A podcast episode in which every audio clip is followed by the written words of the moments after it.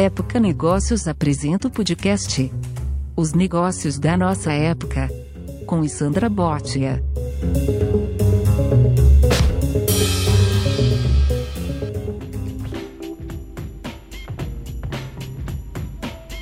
E a nossa conversa de hoje para os negócios da nossa época é com Rafael Segreira, que chega à presidência para a América Latina da Schneider Electric, que é uma companhia líder aí na transformação digital em gestão de energia elétrica e automação. A minha conversa com o Segreira foi em inglês a maior parte do tempo, também em francês. Ele acabou de chegar da França para assumir esse novo posto e ficar baseado aqui no Brasil. Ainda está se acostumando à língua portuguesa e contou ali ao longo do nosso almoço como ele, um executivo formado em administração de empresas pela Universidade Fermintoro e também com especialização em gestão pelo Instituto de Estudos Superiores de Administração, o IESA, pretende colocar a companhia aí em evidência e continuar entre realmente as líderes da transformação digital. Ele mostrou bastante garra, falou um pouco sobre a carreira também dele, né? Ele começou em 1987 na Telemecanique, que foi adquirida pela Schneider, e depois passou uma grande temporada também da vida dele de estudos no Canadá, entre os anos de 92 e 96, para depois retornar à França e então ingressar de fato na Schneider, onde ele passaria aí as próximas duas décadas da sua vida. É um grande desafio para ele e foi um papo que vale muito a pena você acompanhar também.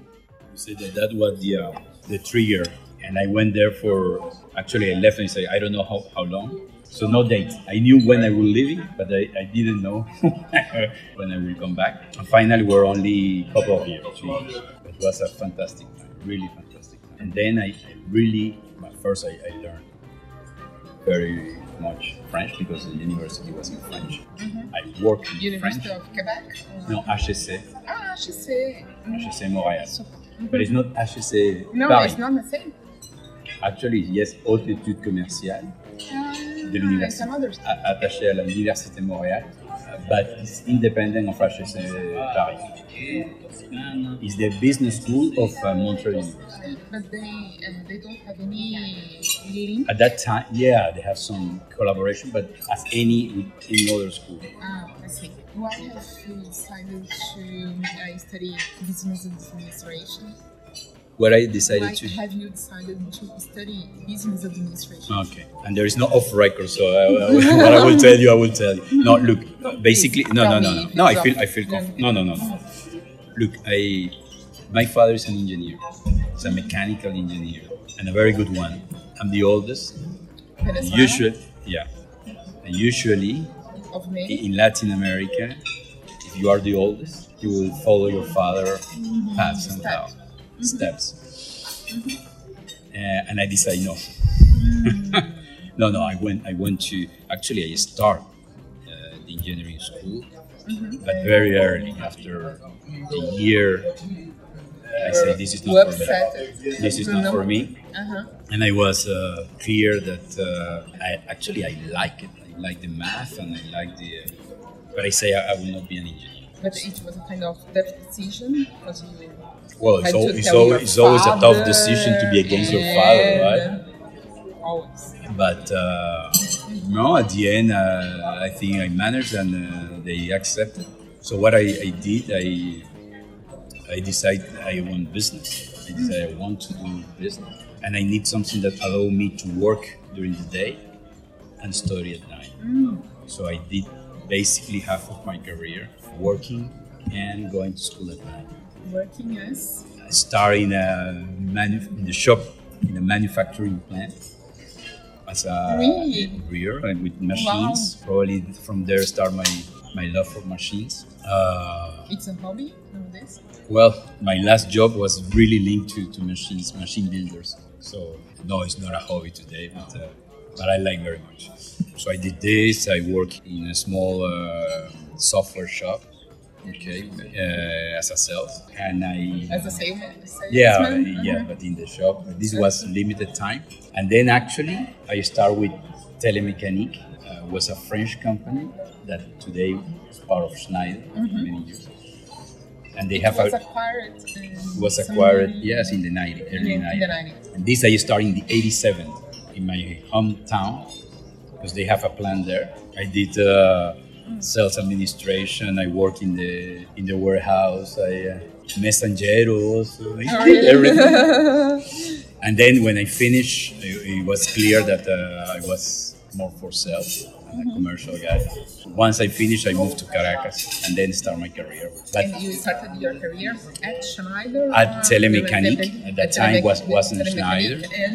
Actually, I, I divided because it was really Telemecanique. I did five years, and then I left. I left the company to Why? go to go to Montreal. So then I, uh, because for me it was clear. So I finished uh, business administration in my hometown. The school was not the greatest school.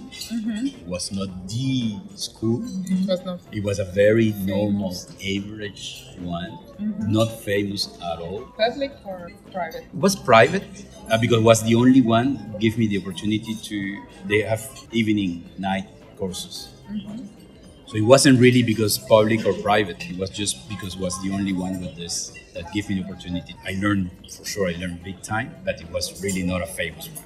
And then when i start I, all my colleagues were engineers. My boss engineer everyone was engineer was the only one. So i need to fight harder and i fought harder uh, was at the same time a, a competitive advantage? Yes, definitely. But then I realized that uh, if I really want to make it, I need to get better education, a little bit more education. And then I understood also that languages was Uh, really a key important. factor. So when I came back, it was not anymore telemechanics. And I actually work in other things before joining Schneider. I, I work for the Quebec government. I run my own business Really? and I fell. I started Which uh, I built it. business? uh, water treatment Oh, really? for machines, small machines for water treatment. For With a, with a Quebec, uh, the venture took like 18 months because we were expecting a big financing from the Quebec government that never arrived because 94 was the uh, referendum in the Quebec for separation. And we were looking the funding for the from the Quebec government. Quebec lost the referendum, Ah, so therefore no more funding. so it was So we, I, we lost this bet, but actually uh, it was uh, it was very very much interesting. I learned big time. I work with these people, start, and then you realize without funding, I mean, uh, even if you, would have a great idea, it's very continue. so then I, the adventure stopped. I work actually for the Quebec government afterward. They invite me to, so I work as an attaché commercial for very limited time. And actually, I was part of the team who closed the office because no more funding. So it, that no reason to No reason. So Basic. I start. I did six months. Excellent experience. Also, also realized that this is not my life because it was very nice for relationship. But when you are 28, 29, you, Ah, you're not the, the- the most exciting place to be. but I, I met a lot of interesting people. We closed the office, and I was, you know, not really looking for a job. And then Schneider called me. So then it was not anymore Telemecanique, but Schneider. That's why I But say through a friend, through a, the uh, the, the country manager, some of the colleagues, all colleagues, knew that I was back. I were I came back from Montreal. I was in Caracas, and, and they were looking for someone. And they told to the country manager, and he interviewed me. And actually, that's why I say my story with Schneider started basically in '96. I don't count much telemechanic because it was different. But in and 90, different, different culture as well. well, yeah, like yeah. We we we moved from a specialist international company to a group that was built with different companies with a different culture and different vision. And then I, I joined. Uh, it was funny because the guy uh, the guy asked me if I if I speak English. He said, "Can I do the interview in English?" I said, "Yes, for sure." So we start in English, and I realized he he didn't speak really good English. So then, then he realized it and he said, okay, can we switch to French?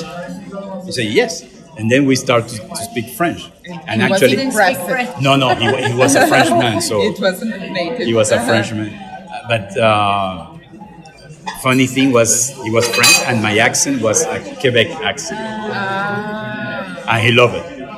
He loved it. He said it's funny to see a, a Venezuelan speaking French with a Quebec, accent. uh-huh. and then uh, so I think probably the languages. I, he asked me, you, "You're an engineer." I say, "No, but I understand your business because I actually I did learn behind the scenes a lot of electricity because if you want to understand this, you need to. You need to talk the language. But he did it hidden at night, and then the fact to to be practically all my life with engineers, with colleagues on this. Today, today I feel quite comfortable speaking about technology without having a formal education. How have you felt in love with uh, sales? As you told me that your passion is sales. Because one, I love people, big time, and I The like to be with people. Sales is people. negotiation. Well, the art of negotiation, but I would say more the uh, sales is a is a competition, is a challenge. Uh, in competition because uh, Why? How do you get this, this sense of? Because-? Ah, you have to fight against the, your competitor. Competitors, It's not yeah. only the price that matters. And, and basically everyone have probably the same products, no big difference in the product, and at the end is what value you give to the customer with the same product. So yeah, negotiation, but relationship, people, uh, competition. Yeah. But you were telling me about uh, you, were under a mentorship or not? No, not- know if it was a actually not- For you no, not really, because- chosen uh, as, as president. When I when I joined after very few years, they asked me to go to France. So they invited me to go there. I went there, and then my international career started. So I, I have always, uh, since the beginning, I was based in Paris, but having uh, international roles, either as a business developer or as a global sales, or so I was traveling a lot meeting a lot of people, Schneider people in different countries, uh, meeting customers for sure, and, and, and very quick. I think uh, I start to build a profile of international, kind of international profile, because I feel really very comfortable in North America with Americans, having drinks with them or selling with them or in Africa, either in North Africa, Morocco, Egypt, or down in South Africa.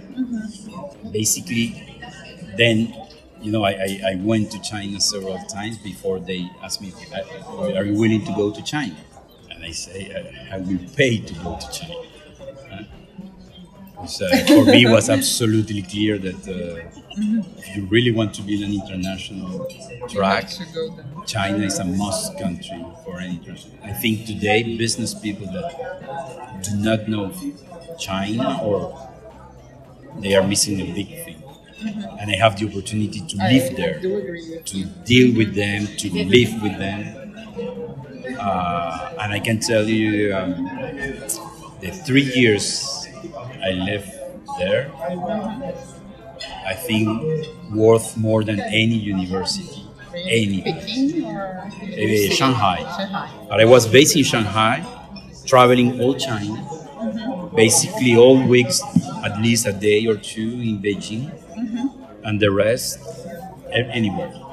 35 cities, 34 cities. Wow. Okay. Uh-huh. And I'm it's not. enormous. It's Yeah, yeah, yeah. From very north to very south to west. So I was fascinated, fascinated. And in China, in China, we were several foreigners, uh, not only French. Americans, Australia. So it was a big community. Uh-huh. And then uh, I think with China, somehow my international profile started to be more confirmed.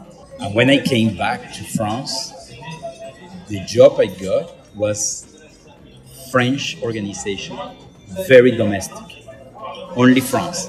So a business role, but for France. So I was dealing only with French people, French colleague, French company, French, French, French.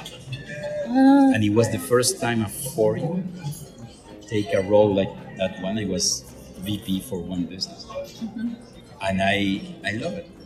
Rafael, but tell me your secrets. Share your secrets about how do you interpret different cultures, and because French and American for me completely, Completely different. completely Chinese. I'm just looking for my scarf. I don't remember if I put it here. You have remember it's not this. no- No, when you. Ah, it is. Because I saw yours. Uh, I, I would say, Sandra, it's uh, one is respect, big respect. Another is curiosity, because uh, if you want to Understand like people. something or understand something or someone, you start respecting the person, knowing that there is difference, and then um, But translate respect for me. It means that you have to uh, follow the codes of that culture, how to be a foreigner, no, No, to, to be yourself, and at the same time to, Ah, to this is a pay good point. respect. No, not to pay respect. I think, first of all, you need to be yourself. You're absolutely right. No fake. You fake, it will. Mm-hmm. But respect is that there might be things that for you are normal, are good, that for me are not normal or less good. But if I respect that for you are because you have a different references, uh, and I try to understand why, then you know you you can deal with. So then the curiosity plays a role. If you're really curious about the other person, you discover things and Curious about the person, the culture, the background, mm-hmm. why you react like this. So I need to understand why why why you react like this in such a situation. If I will react differently, mm-hmm. why you take such a decision. In sales, for me, it's an art, and it's about mm-hmm. to understand your context, what is really important, what really matters to you, what are your real pain points. Respect that for maybe for me personally, your pain point is nothing and not important, but for you is. So if I respect this and I understand this, then I think it's easier to then establish a, a trusted, connection. trusted relationship, connection. So I can tell you, in France, I have two fantastic years doing this job. in Paris They thought I was based in Paris, but I was running the whole Uh-huh. France. Some customers or colleagues thought I was French. Oh, really? Wow! Uh, Congrats! it's, it's difficult to Yeah, but- but look it wasn't- like because I. I, I was really interested in the culture, on the history, on the things. And you used to investigate things, mm-hmm. Mm-hmm. much, kinds of very much, behavior, and very much. And the difference between the French of the politics, the, the, I mean the history, the yeah. screening. Uh, and this was yeah good for the business, but personal for me was big. So then then they, they offer me Europe, mm-hmm. and then I travel all Europe, and then they offer me global without China and US, and then I got including China. and US. And why Brazil right But this was for one business unit. Okay, so Schneider is four. So I did this commercial, we call commercial, which is sales and, and marketing, with a true, I mean, with P&L responsibility for, for one BU, one business unit. So what is Brazil? South America, because it's South America. is all Schneider operations. So the four business units. Uh, so the full power of Schneider, the full house of Schneider full in a given the, the full company in a potential. full- Yes. potential. Uh-huh. in a given territory. So, in terms of responsibility and hierarchical, it's, it's the same. It's, because in my previous jobs, I were, job, I was reporting to a member of the EXCOM. In this one also, so you might say it's lateral, but it's different in the way that this was sales marketing globally, so world, and this one is a limited geography, South America, but it's full Schneider. Mm-hmm. All business model, all offer, all customer type, uh, and more important, my region. my region. Region, region. So, So like to answer straight your question, if I have a mentor, we we do have mentor process. We have coaches. We have, uh, but it doesn't mean that they will make you go through and you will have because we have very. I mean, it's people. not a strong path. Oh, I, I, I- I mean, Beca- uh, because straight. because you have you have we have processes in the company. Uh, people processes that are very very strict very strict so it's uh, you are evaluated by your boss but peers also. You have evaluate you have they, they many people participate in your in your uh, yearly you know appraisals and you have 360 and you have so i knew that there is people who are looking for me for more continuing international roles. Mm-hmm. uh, but i express in a moment of time that i will i would like to have this. Uh, I express So you but it doesn't mean but i express yes. But you had the chance to apply for it? Or? So when when the opportunity came they they I mean, they asked me will you be interested to be in the race? Mm-hmm. Because there is a race. Mm-hmm. All about competition uh-huh. So you got so excited. It's a competition. So then that- they, uh, I knew that so there is a process, there is a people committee, and they present candidates. So why Sandra? Okay. Why Rafael? This okay. This kind of job, we, this level, we are 150 in the company. 150. 150. 150, 160. So there is a committee that look after us. So they look at this, and if there is no one fit in the job, they go for external, For they the go market. down, they go to the mm-hmm. market. If there is someone, then they give the opportunity. So probably we were with my because then they were looking, okay, business acumen, leadership, blah blah blah, all the typical things. But also much better if it's somebody from the region. So it happens. So here uh, I, I probably have. Uh, Congratulations. Yeah. And what are your priorities in your So look, we we um, my priority is to grow the business. To Big grow the- grow the business. The growth not for the pleasure of growth and just competition. Growth because uh, grow the business because to, to grow the business you need to grow your people. People need to go to help. To, And do you have your own team? Yeah, yeah, yeah. Uh, no, do- I mean, uh, you used to work with the people or No, are I- new for you? No, no, I.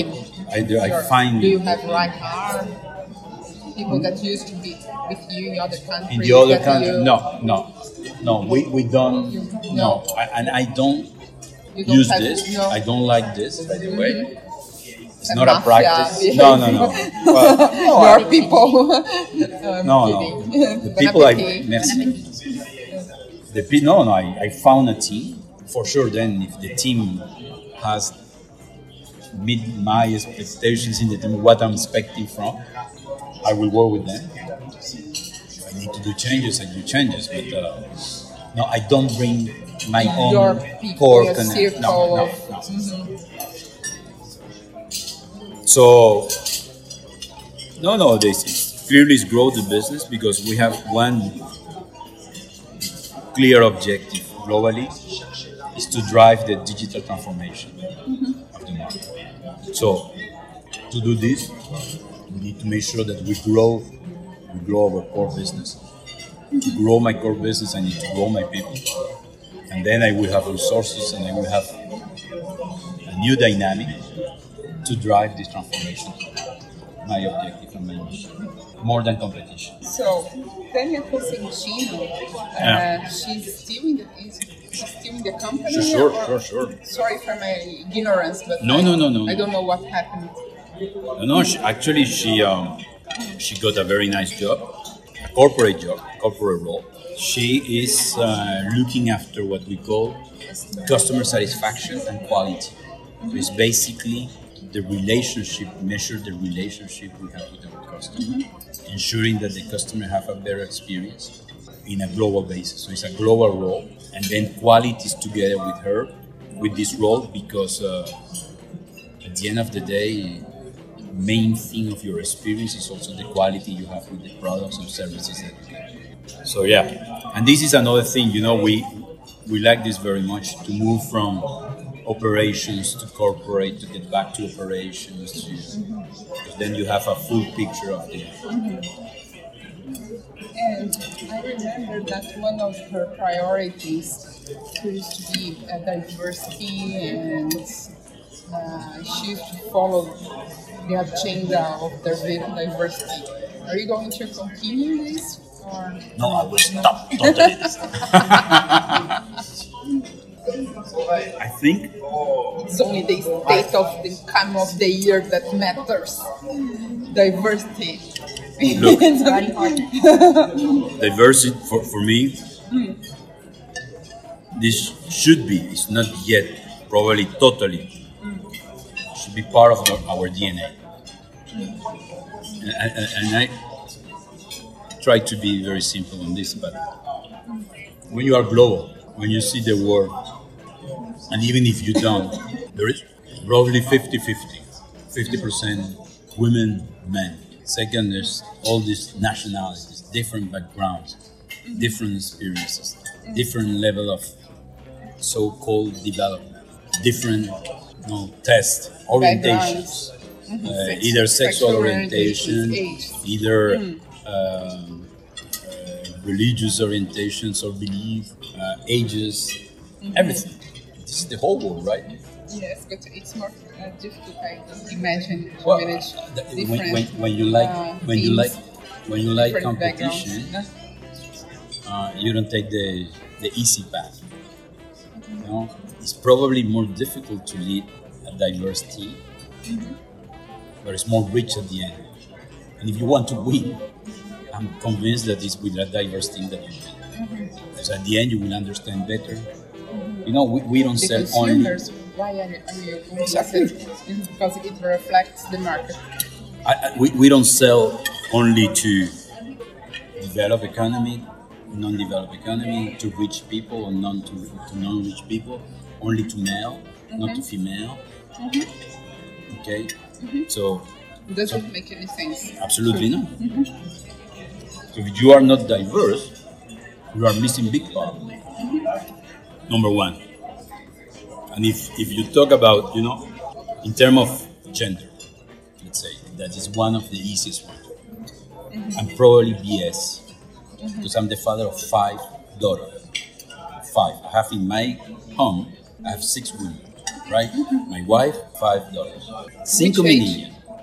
12, mm-hmm. uh, 10, 9, and the twins of 8. You are brave. My wife is Five? five dollars, Yeah. Yes. So, you know, His wife is brave. Yeah. exactly. Good correction. But I'm smart to keep my wife. no, the, the point is, you know, naturally, mm-hmm. I will fight for a better world for women mm-hmm. because I want a better world for my children also. Mm-hmm. And I have three sisters, you know, so I will not accept. You, you are the only boy in your house? No, no, I have a brother also. We are five. Wow. Big families. Two, uh, two boys and three girls. Uh, We are two boys and three girls, and um, and I have five daughters. Yeah, cinco menini. So, you know, no way I will accept that people say that a man is, a man is better than a woman. No way to accept that they will have men will have better rights, better salary, better opportunities. So this is personal. But then, but then even outside, but you need to make you. I think to do things well, you need to take it personal, in the in the right way. Because when you take personal, this is touching you. So this touched me.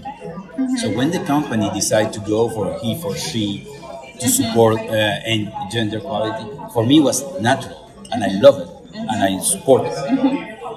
you do it for you, for Right. real, because you So when you it exactly when you talk about different nationalities, for you. I- I'm part of the top 150 executives of this company.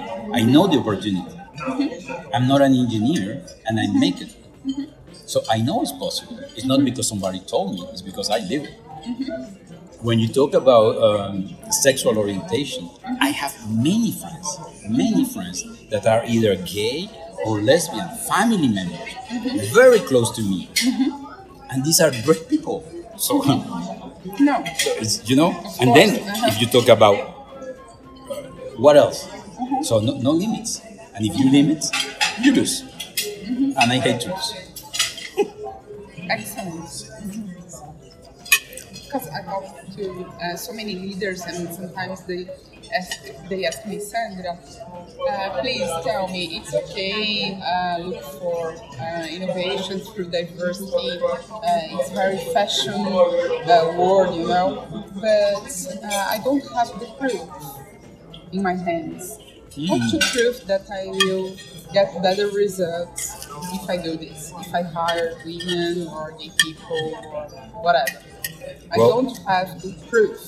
very very good And- sound you know i would tell you if to do things you need proof you will never lead the pack never will be the Be leader innovative. because innovative, it exactly. means that you don't You have follow. the data in your hands. Uh-huh. So in our company, we don't need proof to do things. We try, we fail. We tried again, we fail, we learn. We tried again. And I have personally have the opportunity to lead my previous team in a team of uh, look I have we were one Indian lady, uh, Italian, uh, French, Brazilian, Chinese. It was a global team. You know, all nationalities and different ages, different mental. It was the winning team. And you're just starting, but I was just wondering. Uh, well, I don't know if this is the right moment to ask you that, but uh, how uh, you want to be remembered in a few years when I meet you again? You know, in four years, for example. What you would like to tell? Sandra, remember that lunch that we had together?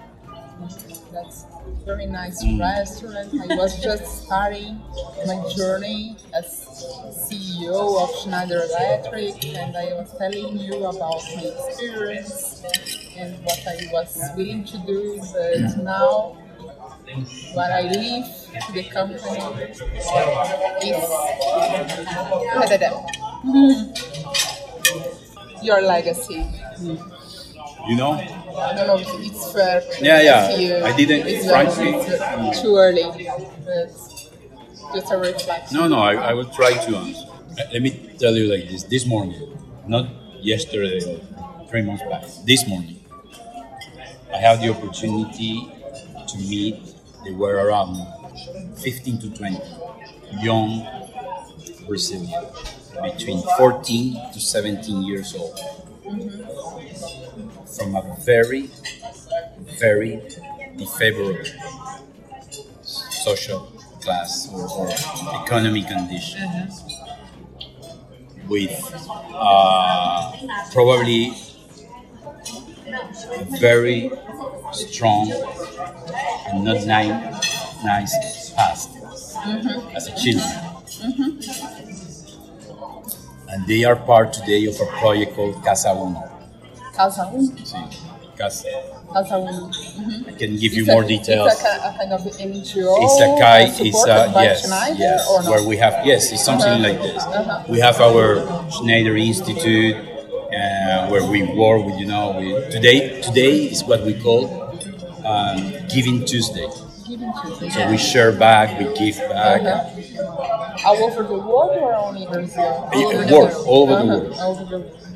and, and leaders take a role in this. And actually, I, I, to be honest, I forgot it, and I had a different agenda, and I was busy today at nine. And yesterday, or the day before, I, I remember. I said, hey, I think there's something. Ah, it's Giving Tuesday. Yeah, but Rafael is not in the main office. He's in Urubatuba. And then you have another customer meeting with Braskem, which is you know very high people. We changed. We changed the agenda. I want to go there. So I went there and I start my day with them, with these young people. And you know, There. in, in our offices in Ah, Urubatuba, okay. okay, more than half were young girls, ladies, huh? because uh, 17, 16, 15 years old, and boys. The guy, our one of my colleagues asked me, "Can you talk about Schneider and talk about yourself, your career? Have you have?" Because for them, they want to know what is a what is a company. They don't know what is a company The concept. concept this of a corporation, what company, it means. what does it mean? What so what's nice, and how I, you know, I'm managing this. But you know, I need to explain it in plain words. So I explain it in Portuguese, Uh-huh. and I explain it, try to explain it very simple. Uh-huh. So And just to tell you, said? well, I, I talk about. Companies. You can have the video because I think they took a video. You will see what I I said. was just so curious Yeah, about so the what I say- concept yeah, of the sim- company. How has you Very good. it? No, it's very because these these people, these young people that probably have no family, very difficult family situation. Uh-huh. I say, you know, a company is like a family. It's a lot of people that join. Each one have their own objective, but when you join this family, you have a common objective. Hmm, Interesting. Okay, so then it's a family. Uh, And then I was hesitating to say, you know, in, in terms of uh, because people tend to think when you are not privileged to be in a company, they are doing money, they are bad people. And I say to ah, them, yes. Uh-huh. you put this family together and they join the forces to reach some goals. One of the goals is to make money. Why? Because when you make money, you can invest to develop new things, products, solutions that are used to the objective. There are many different objectives because many families around the world, like corporations, many have different objectives. One of are good, others are bad, but some are great. And I think in the case of Schneider, it's a great objective. And then I explained that we are a technology company, that we're trying to bring electricity. uh, and I didn't give the full pitch because my colleagues were to give it in Portuguese. But I talk about objective. I was probably very privileged that my parents support me. But my parent, my dad, was not privileged because his dad never supported. me. So he was my hero in the, yeah, and he did everything for me to succeed. But even for me, it was not easy. Then you need to to decide if you want to party only, or you party less and you work harder. I decided to work harder, so then I made it. Because the end was also to inspire them that they can join a company like this, but they need to work hard. So all this to tell you, if, if you want, if you want to, if I want to be remembered, I think if you don't want to leave people behind, young generation need to be educated. And I'm not talking about high-end education. I'm talking they need to know stuff, stuff to do to bring value. So I- I'm very fan in terms of uh, educating young people. In French, we say métier. You know, un métier. So it's Des arts et métiers. art et métier. An art to do something, or a métier to be pragmatically bring uh-huh, uh-huh, something. Uh-huh. You know, It's crafted, but at the same time you have a, a strong sense of pragmatism. exactly. Mm-hmm. So, I think if in our region that we are very far behind developed ones, we want to make it. We need to help these young people that are out of the privilege to be part of the privilege. So I would like, I don't know if I want to be remembered, but I would like to contribute big time. Brazil, because you are 209 million, and many of these young are Brazilians. But I want to do it in Colombia, in Chile, in Argentina, in Venezuela, in all the countries, try to contribute to this. Young people, better education, in métier, probably for sure, métier linked to, to electricity, because electricity is a human right, and I strongly believe in this. No power, no energy, no future. I understand what you mean. So you, you live in a place that there is no light, there's no power. So You are not connected. It means that um, you live in the dark. Exactly, in the dark ages, exactly. And you are not part of. If you are not part of, you have no opportunities to grow. This I want to, to help. But for this, I need to grow more and make more money to put more money there. But so, do you believe uh, now that you have an expression in Portuguese? I think it's similar in English for uh, activist, activist companies. Yeah. Do you Well, believe in this con- concept? Uh, well, there's two types uh, of activists. You know, there is the activists that, you know, investor activists that put money and they uh-huh, want yeah, to be yeah, there yeah, to control. the- uh-huh. And then there are, I prefer to say, I don't know if, what is the right term, but I think we try to practice what we believe. Access to energy is, is our strong belief that is a human right. So to give access to energy, you need to educate young people to understand that this is important. You need to contribute. You need to have projects on this. So we try to walk the talk. And I will try to walk the talk. But what I mean is uh, that you strongly believe that, that the company, that Schneider Electric, has a role to support those people Definitely. and to be a protagonist, you know, Definitely. and not waiting for the the government to take action, Definitely. solving the, the problems. Need, you need to take your destiny in your hands. If we help people to understand that they they control more the destiny, if they have something, they do something, they will wait less from governments, as you say, or others. And then they will understand that they should be grateful because somebody helped, and then they will help the others. And we embark everyone. We, we don't leave anyone behind. Everyone come. You know, I, I just I just came back from uh, the Web Summit in Portugal, and it was an amazing event. And at the end, the president of the country uh, he used exactly the same words. You know, leave no one, no one behind. You, you know, because he was talking to tech people and to a new generation of um, educated people that understand technology. And Who says that? Uh, the president of Portugal. I forgot his name. Ah, I fully agree this. But leave no one behind. We have a You know, it's very, it's very easy. It's very easy to do it between us because we are similar. We have same education. We have same. It's more challenging to embark the others. Or it's more grateful. Uh, you will feel more grateful, you will feel more realized, Of meaningful. Of course, of course, I, I do agree with you. And I, you know, uh, so yes, I think in Schneider we practice this. I, I think this, if we, not only us, but all those that work on this, this is a true sustainable step to help, you know, your, where you live, where you work, mm-hmm. on developing this.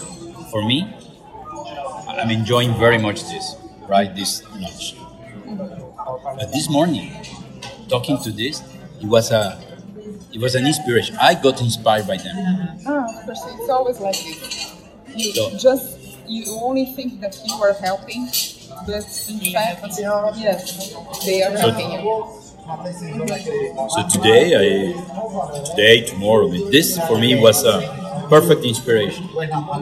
The, the regard, the regard, Ah, they have got this super curious. curious uh, listening, and I was talking a very bad Portuguese, but I'm first- sure they got the essence.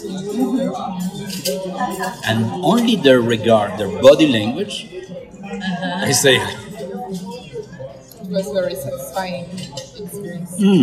I told them my, when I left Venezuela. Uh, so my, my home base today is, is France.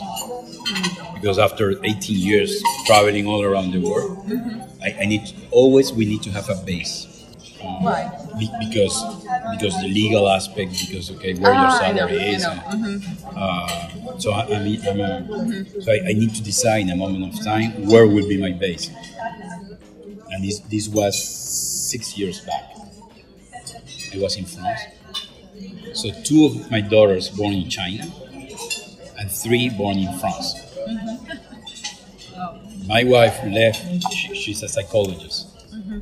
She left her career, her family, friends to follow me. And in France, she she made some studies, you know, a master and uh, a, you education programs, more on psychology, master and a kind of doctorate. So she got educated there. She speaks better French than me, ten times. Uh, and she, she loved France, she loved the culture. So then, when I was time to choose for a place, because either, I mean, they asked me if I want to go to the US or, uh, or to wherever I went. Say, look, we are here. Let's let's do this my base.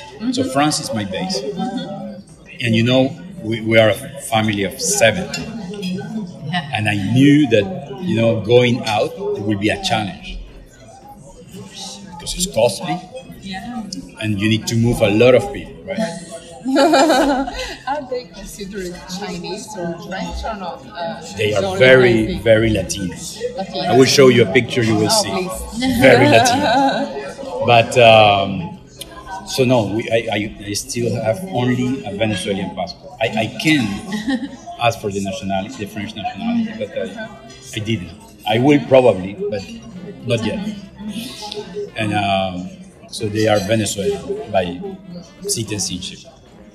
But my message is. Um, first time I came to Sao Paulo, uh, I think I was 20, probably 24. 24. May I ask you? I'm 52. So almost 28 years back, right? Lots of time. Lot of time. Thank you for reminding me. no, please. Excuse me. no, no, no. I didn't mean that. No, no. No, I'm very, very proud of my 52. No, no, the point is, when I came first time, you know, one cannot say that Sao Paulo is a beauty, beautiful city. No, You cannot say this. No. No, it's, it's, a, it's a, Rio is a beautiful city. well, exactly. But it's, it's a concrete, it's a jungle of concrete. Uh-huh. Traffic and this. And to be very honest, I don't know if you're Paulista or Carioca, I don't know, but I will tell you, You hate it. I got in love with Really? city immediately Why? because the energy you have here, the energy you have here, the, the traffic. but people were smiling, people were kind. Bom dia, senhor They- they- Segrera, como va? Tudo bem? There's the real expression of competition. Yeah, but, but, uh, but at the same time, cool. Uh, bom dia, um besito, tudo bem? Pão de queijo, uh, cafezinho. And then, very well educated people, colleagues I met at that time. Very good, very good people. And, and then I got to know a little bit about Brazil business and, you know, companies like. Uh, Embraer or such, you know, global players that are pure Brazilian, built from foreigners, but do it here. I think this. I was. I thought to myself, I come from a small country, right? So this was the big country. I love this country and I love this city more. One day I will live here. Really? 20, 20 years back. It was a kind of And then I. I, I forgot, I don't know. And, you know, I told these young people, you wrote it? no, I, but I told this morning to them, you know, and I love, and now I see all of you.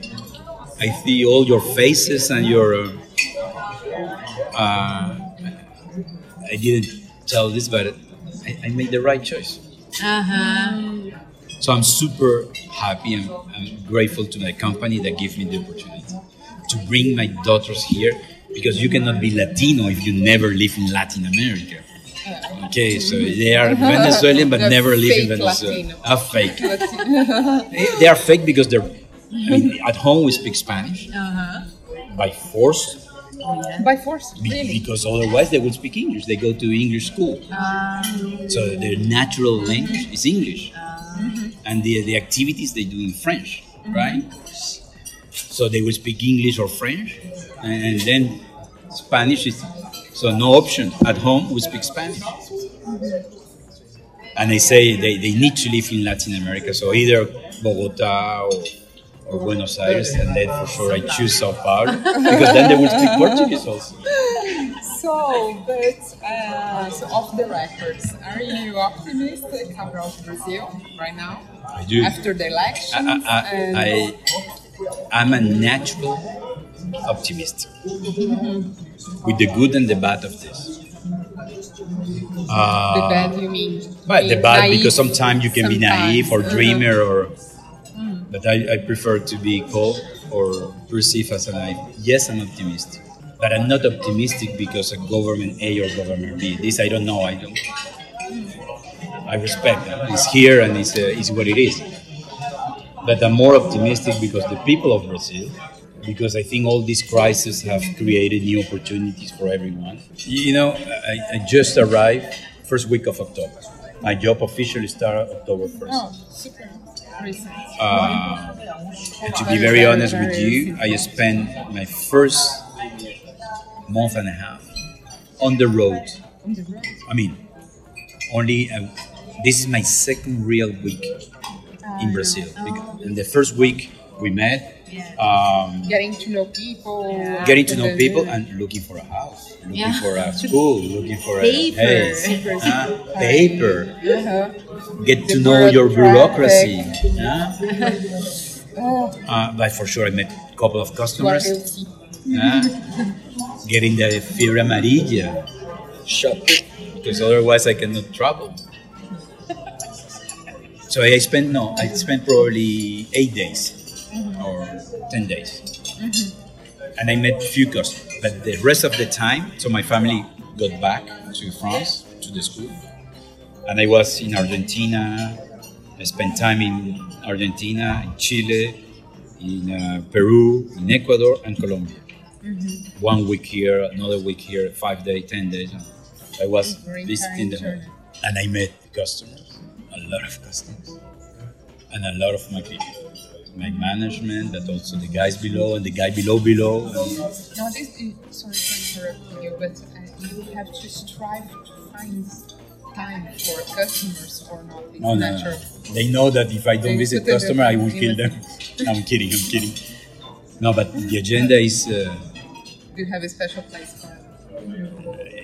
There is 50% of my time maximum to internal things, internal stuff. 50%, 50. Mm-hmm. five zero. I try mm-hmm. best possible to be with customers, mm-hmm. customer partners. Uh, so then, what I will tell you is more coming from my experience of my talks with these customers and with my own people, rather than the news that journalists that you read, you write, and I Not so much nowadays. Well, you, you, you, your colleagues, I mean, but I mean, we read the same thing. So when I talk to these people, I, I find that uh, there is a eagerness. You know, many of the people wants to go more regional. The small mid-size they want to go out of their borders. The uh, the small one know that they need to get more digital. The big ones understand they get digital, but they don't have the skills, so they need to. So they are eager to. a lot of young- startups. so no, but all, all these people, all these people know that they need to do something, that they need to strive, and they have survived already many crises. Many of these companies have 30 years, 40 years. Some new that only have five years, but they know that their parents or the other companies have strived for many years, and we are just full of crises, and they survive. So only the strongest survive, those that are more adaptable. And uh, there's a lot of enthusiasm. But sometimes the strongest is not the When more it's- when it- adaptable. No, for me, the strongest is not the strongest. The strongest is the more adaptable, right?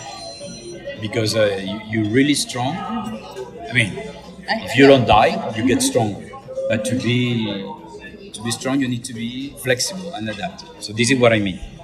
No, but I mean, long story short, there is people who have a strong resilience. This is the seniors, the youngest have big appetite, big appetite to get better, to develop themselves, to have opportunities. And then you talk to look. I, talked to the Minister of uh, Industry and Commerce of Col- uh, Colombia in Bogota, young guy, younger than me, brilliant person, and he was talking about you know all the things that Colombia wants to do, how they want to develop. So he, was very optimistic, naive if you want, but I tend to believe that they want to.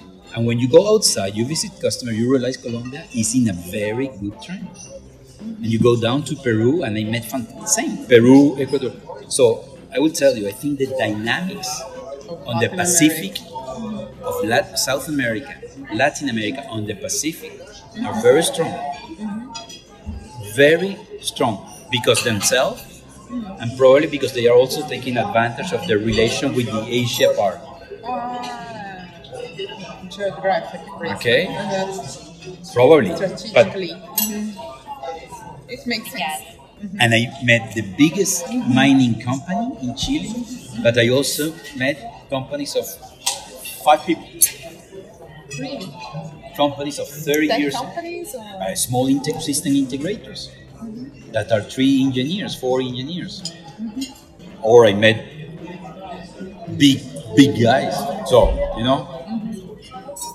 Anyway, look, yes, I think, uh, and then in the case of Brazil, you know, I, I tend to say you have no choice but to succeed.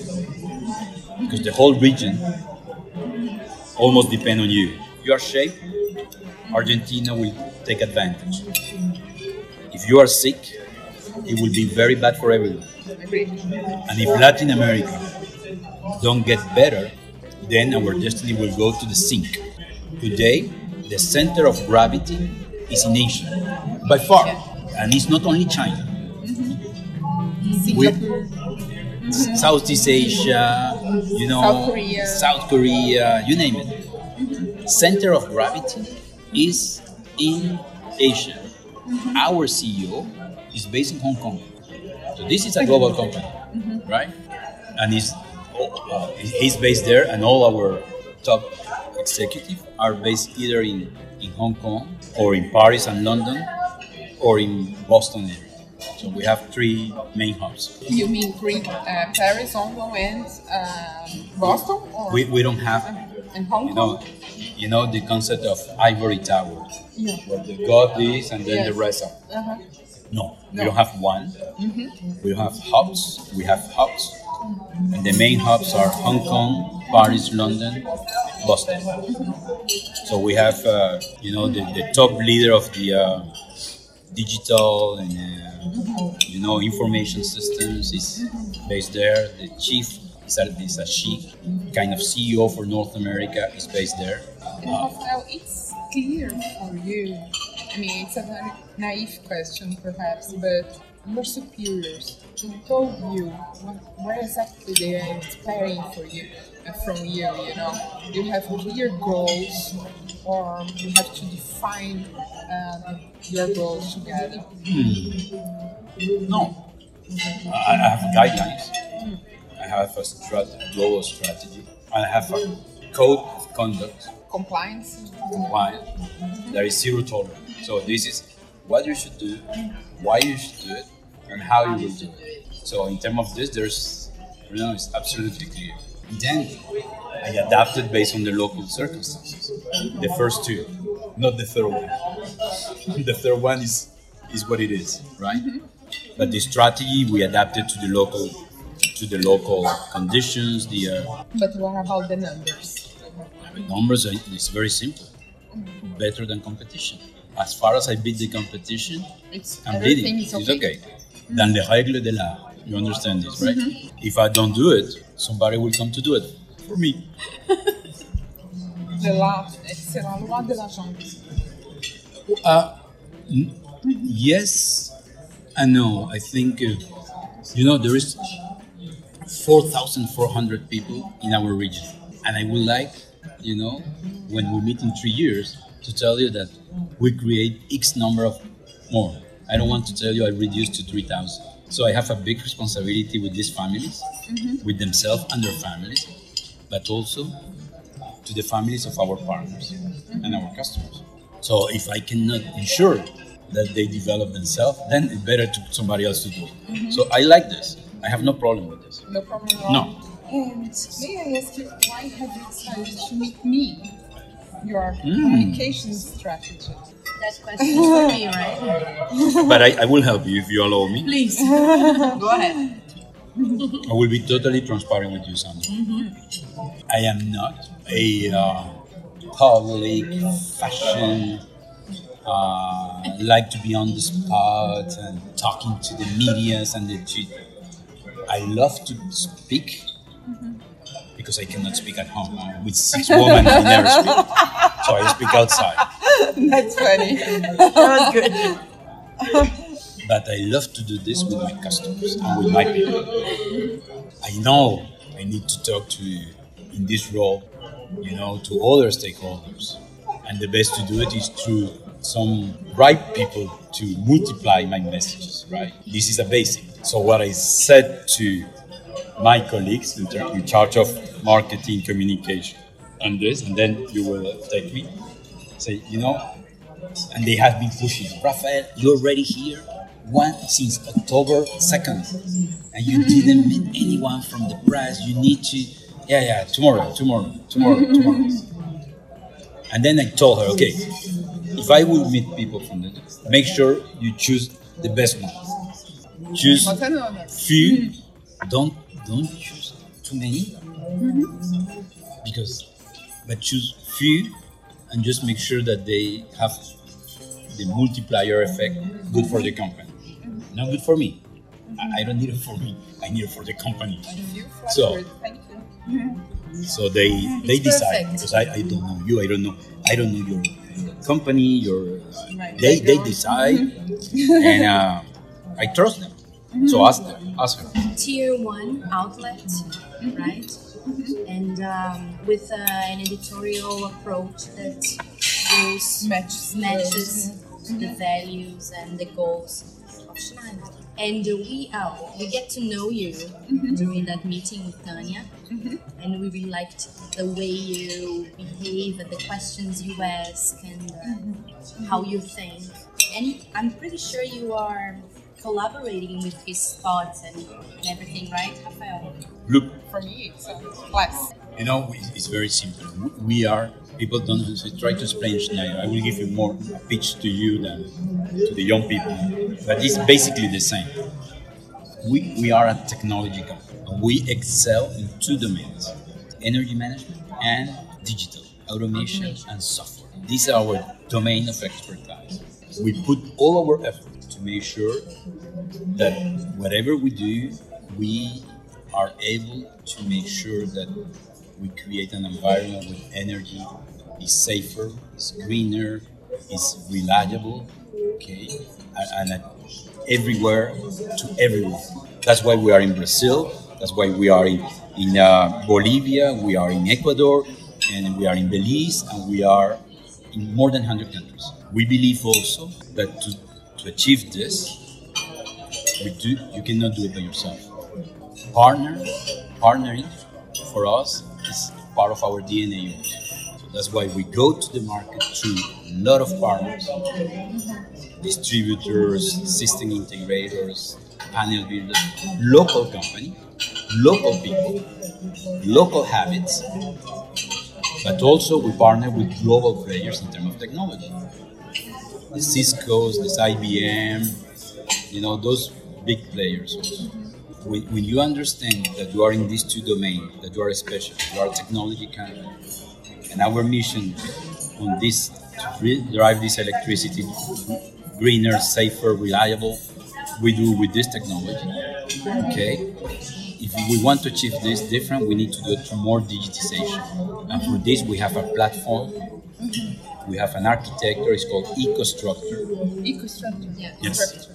EcoStruxure. And with this, my dear Sandra, we are we are winning this race globally.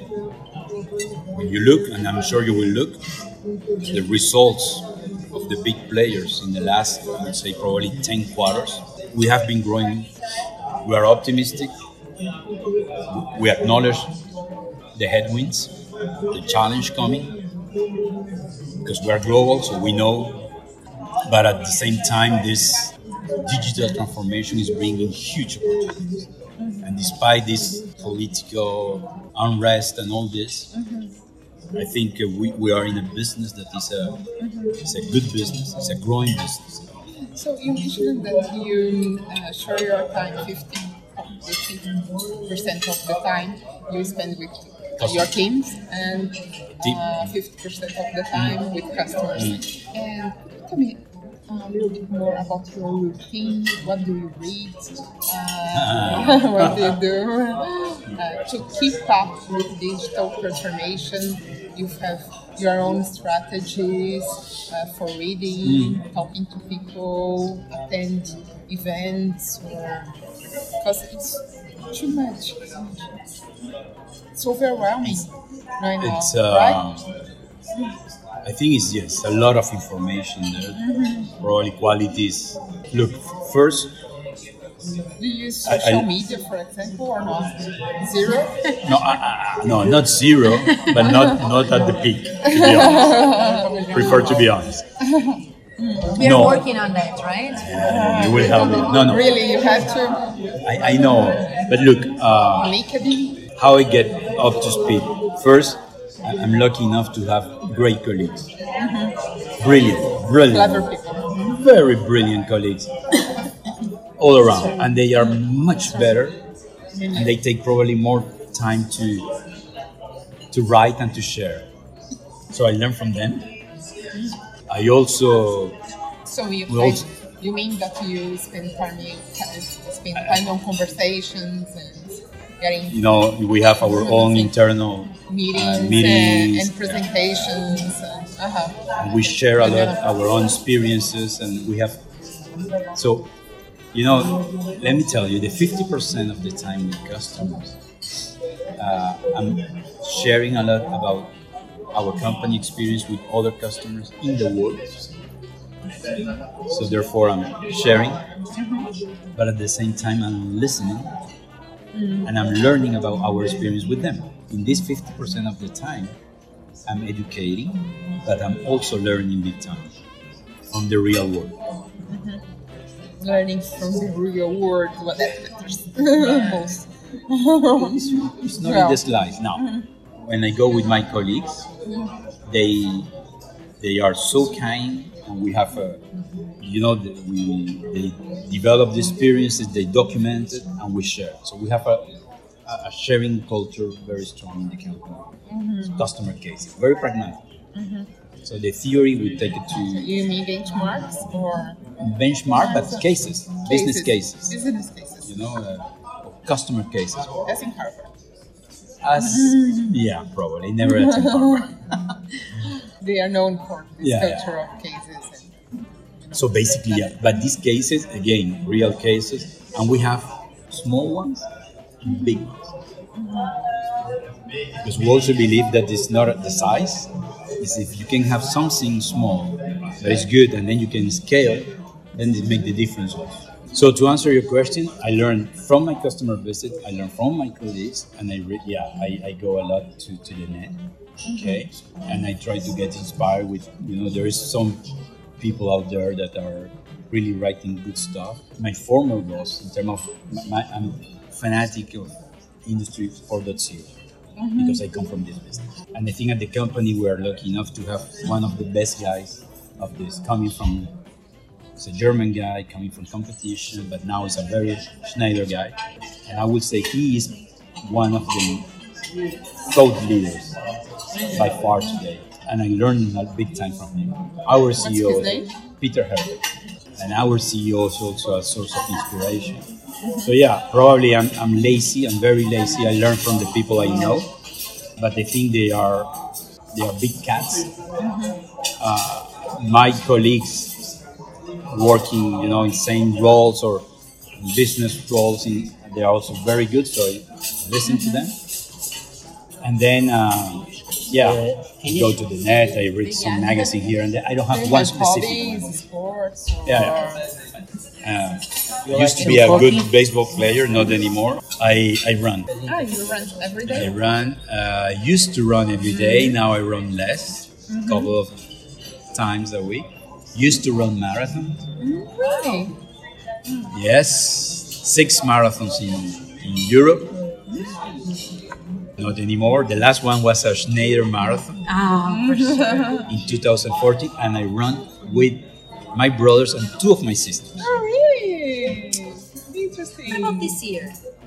Thank you. Did you run? No, you didn't. No, I didn't. and if I will run at this year, no, I will go with customers. They probably run. I will not run. I will support them. And But I what, run. Uh, yeah. what about arts and books? So yes, a lot of history. I like very much history. Uh, modern art, but also classic, music. Classic. Yeah, yeah. Classic music? Classic, mm-hmm. classic music and classic art. Mm-hmm. I was in the center of the arts. I think Paris with London. So yeah, I, I like very much, very much. I, I think certainly I don't spend enough time because ah, between travel in my previous job between traveling and uh, I spend too much of my time outside. So when I'm at home, I try to be with my family. Ah, of course. Have you And had any opportunity to visit uh, museums here in Brazil? no, not yet. No, two two weeks. Really, only two weeks. But uh, I will definitely. But I probably, and to be very honest, this is not very nice. But it's on the record, so I will say it. I will probably go first to a Brazilian beach I was just telling than you. to a museum. That's culture. That's culture. Absolutely. Good. Good culture. Have you So yeah, I'm looking forward to go in, in Janeiro In Janeiro. to. Uh, I- I'm choosing. I'm choosing. I have have three names I share with her, but let's see. I think there is a lot of choices. Anyone? Anyone? São Miguel dos Milagres is my favorite. Really? In uh, in São Paulo? Alagoas, não, Ah. mas em São Paulo. Never Alagoas. been. Não, não, não. No. Alagoas. You have to I find. You have to No, go by no. plane. Warm water, please. Not cold water. Warm water. Mm. Ah, yeah, warm water. Wa- Warm water. Here in São Paulo, only cold water in, in Really? January. Even January. No, in January it's uh, Too much people. You know, too much people. It's a nightmare to be here. Oh my the god. Go to the beaches. Don't, don't do it. Don't. So you, I need to No, go to the south or to the north? To the northeast. What's São that? Miguel dos Milagres. San Miguel dos Milagres. São Miguel dos Milagres. Yeah, What is the biggest with city? your children, Yes, should be a family. Family, family all together. I think it's a little bit more difficult there because it's um, they have some small uh, villages and boutique hotels, and I, I think they don't Take children. They don't take children. Okay. And the majority of the places no, but uh, well, no, you have to check. Wow, I can check it out with my friends. No, but you know, I, I I, I will certainly go first to, to a beach uh, because we are very beach in my family. Venezuela uh, is. Venezuela have beautiful beaches. All my girls, my wife, beach fans.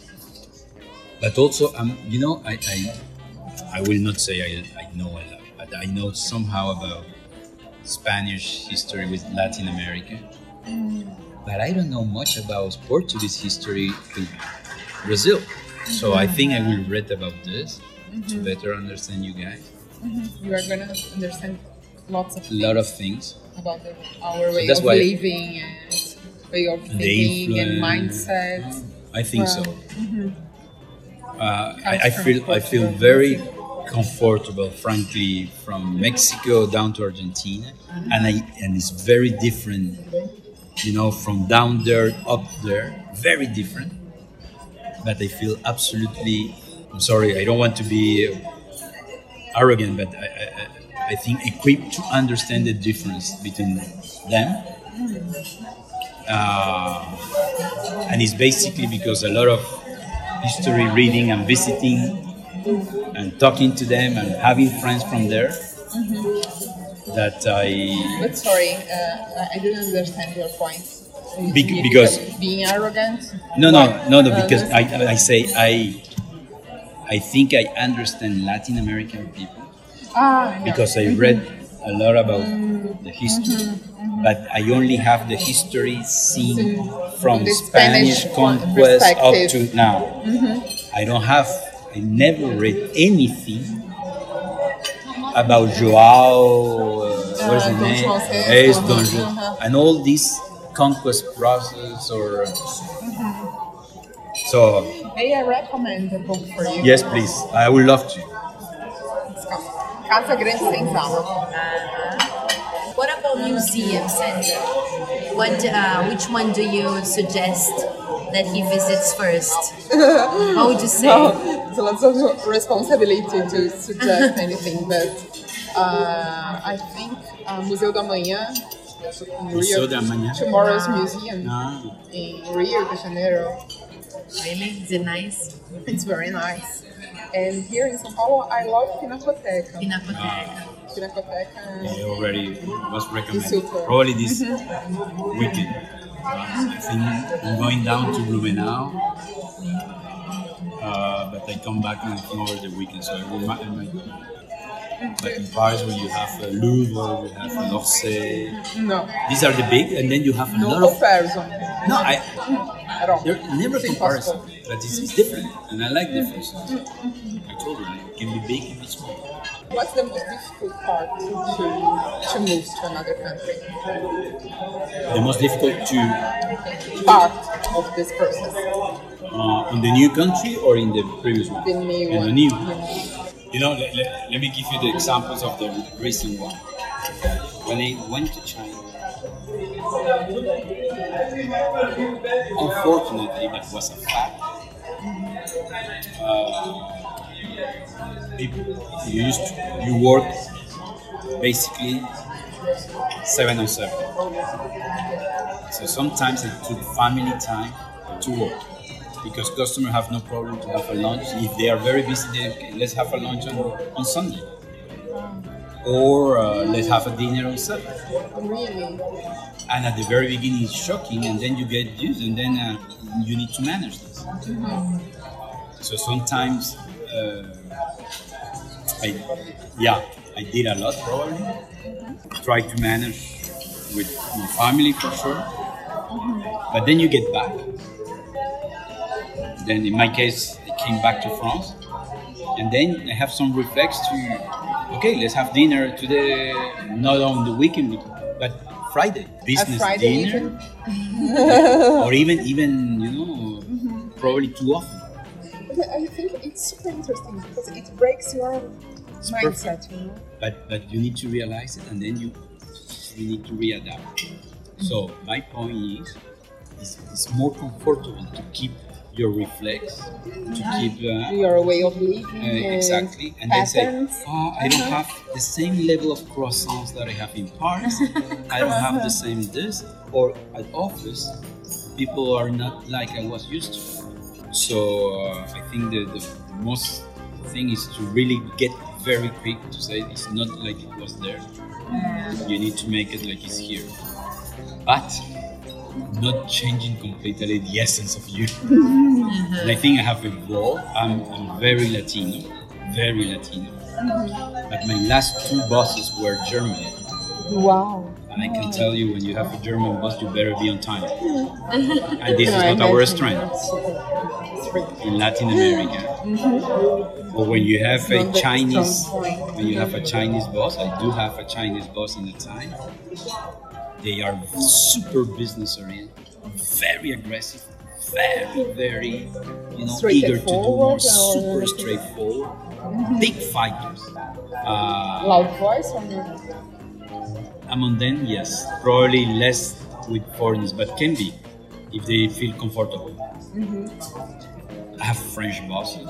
I have uh, American bosses. So I have learned. It's fascinating how to preserve your essence and at the same time to interact um, Because- with so different people. Because you must be very good at reading people. Because I think, again, back to the respect of the very beginning, I said, and I make it clear from the beginning, that I'm a Latin American, that I like, sorry, to touch, to mm-hmm. feel the people, mm-hmm. uh, that I'm probably not very organized, I might have a little delay, Not so uh, disciplined. but I'm very passionate.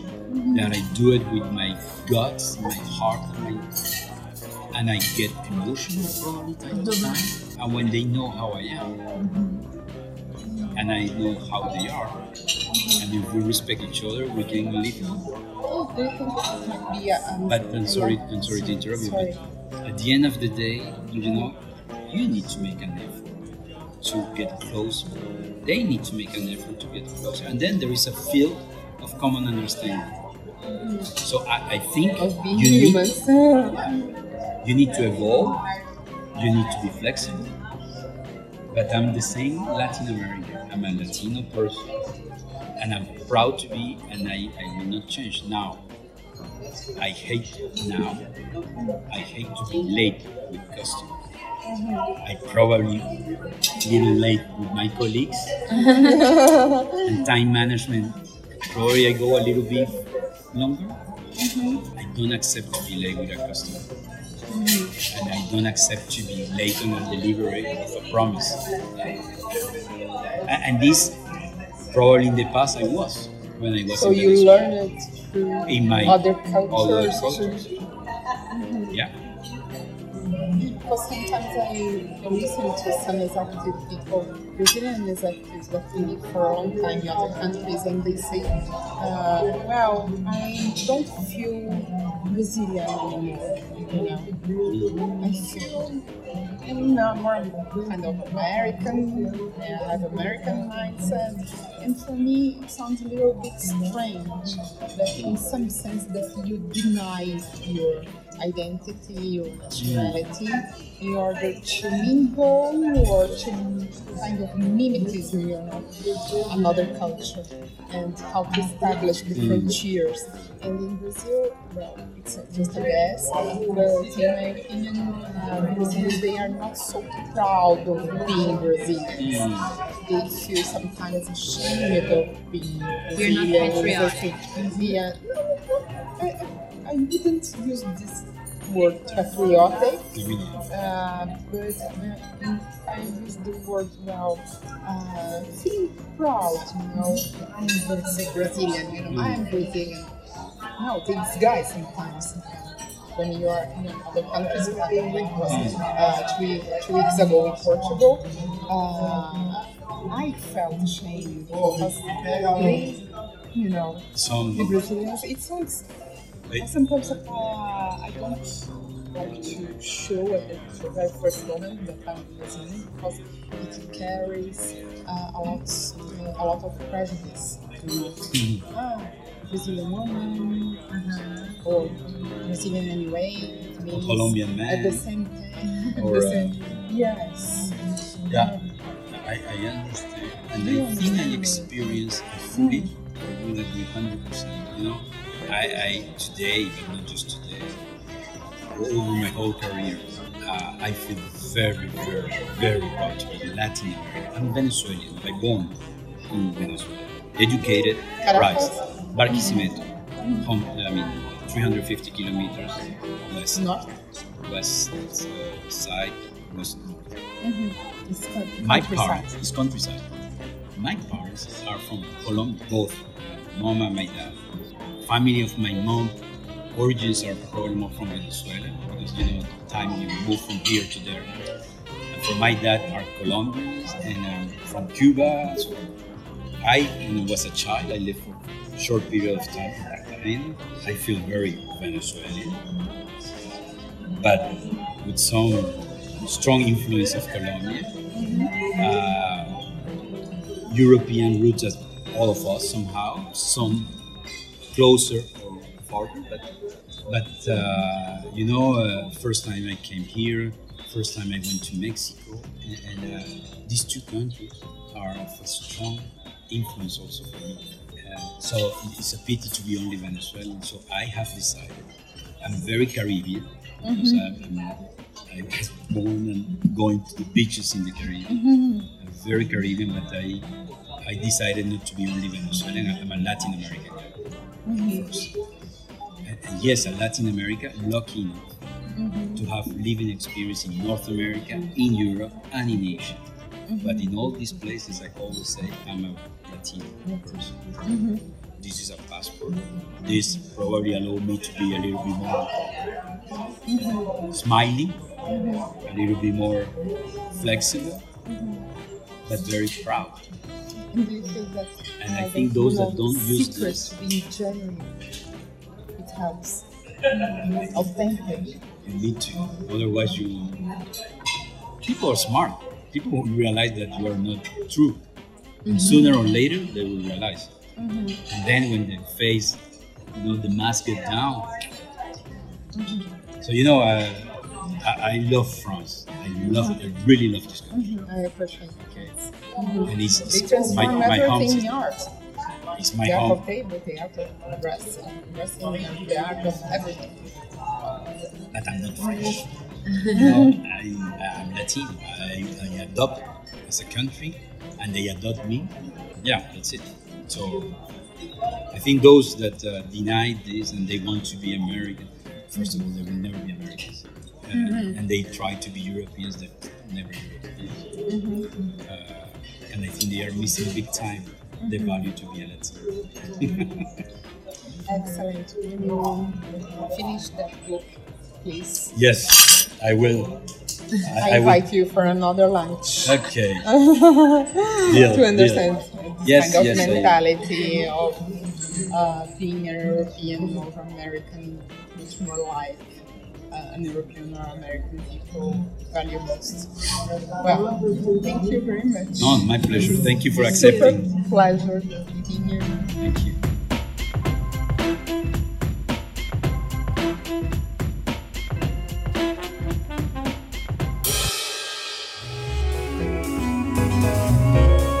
Este podcast é um oferecimento de Época Negócios.